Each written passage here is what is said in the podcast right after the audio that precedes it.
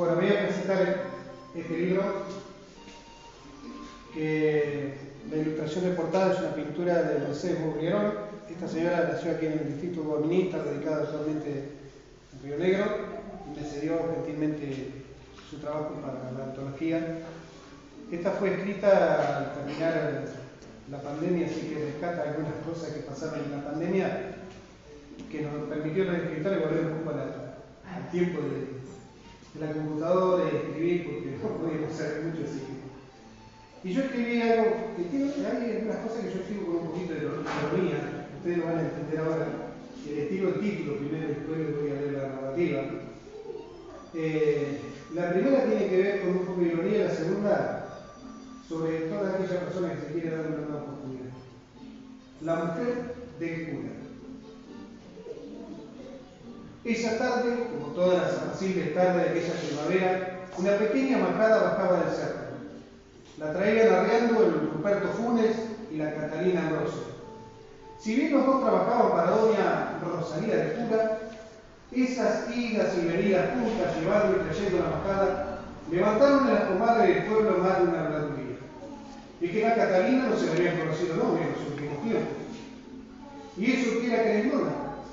Pero desde que subía a la cuesta buscando buenos pastos para Ruperto parecía otra mujer.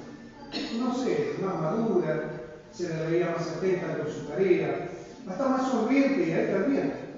Aunque él tenía una noviecita que solía visitar cada vez que bajaba y hacer pastar los animales una vez por semana y a veces cada 15 días, dependía un poco de las aguadas. Si llovía se quedaba más tiempo arriba, si era de seca, más allá de contar con algún pequeño arroyo bajando de la cumbre, donde hacía beber los animales y ellos recogían agua para tomar y cocinar, terminaban bajando porque el caudal era insuficiente. Más un pastor que también alimentaba animales por allí cerca, decía visto acariciar su puerto el largo cabello de su compañero.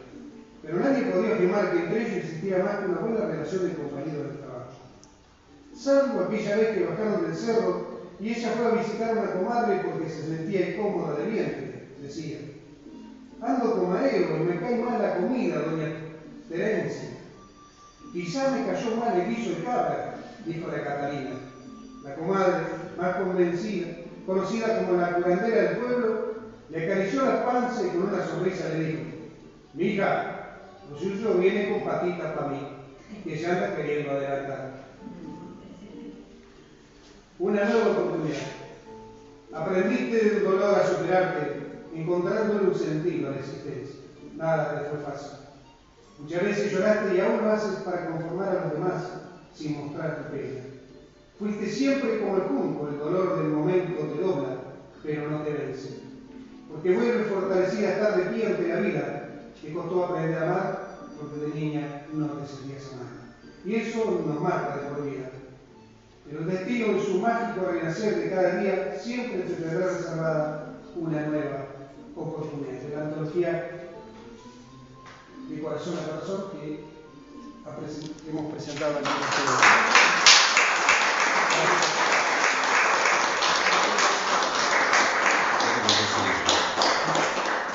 Escribir es la manera más profunda de leer la vida. Ante la imposibilidad de acompañarlo en este evento cultural de gran trascendencia en nuestra comunidad, hago llegar un cordial saludo al escritor Román Salgado y a todos los presentes y a todos los que hacen este maravilloso aporte literario. Afectuosamente, Elena Goñi de Alfonso. Muchísimas gracias. Brian. Una verdadera guerra. Esperamos un segundito que. Sí, claro. ¿Qué qué? Así, sí. Pasa, Brian.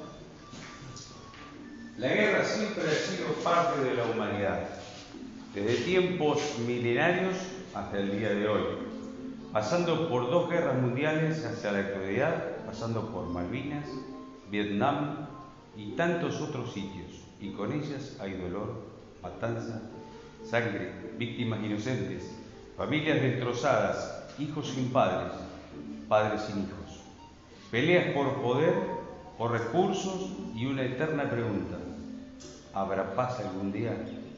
Sin embargo, hay una guerra en la que todos somos partícipes, Algunos se dan cuenta, otros aún no.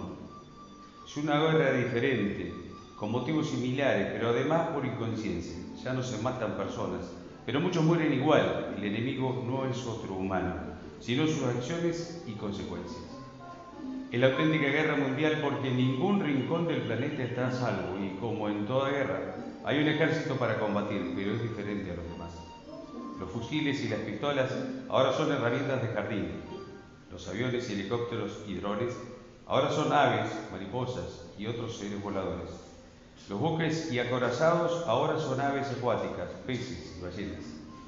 Los tanques ahora son armadillos, anfibios y tortugas. No te entierran minas explosivas, sino árboles y otras plantas. Se cambian las balas por semillas. La infantería no es de soldados, sino de alumnos. No se pelea por ganar tierras, sino por protegerlas.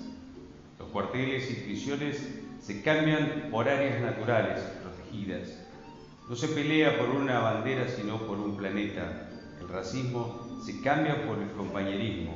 Bienvenidos a la única guerra que vale la pena Bienvenidos a la guerra contra el cambio climático. Quiero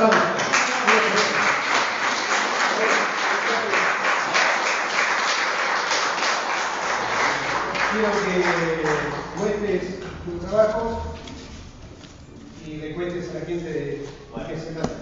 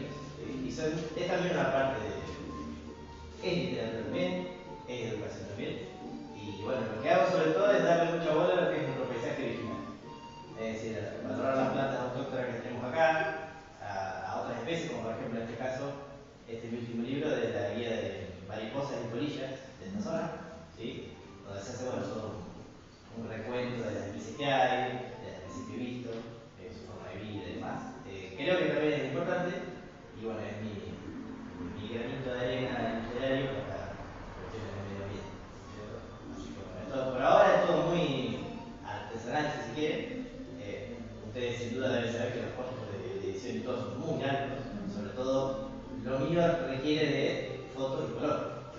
Entonces ahí también eso aumenta mucho el tema de gasto y demás, pero bueno.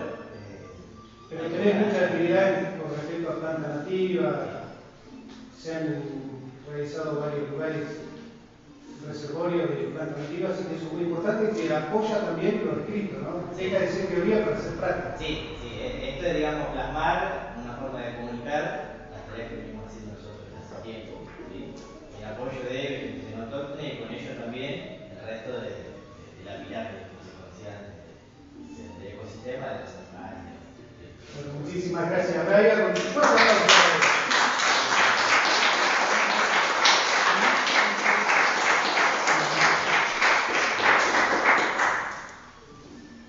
Te escucho.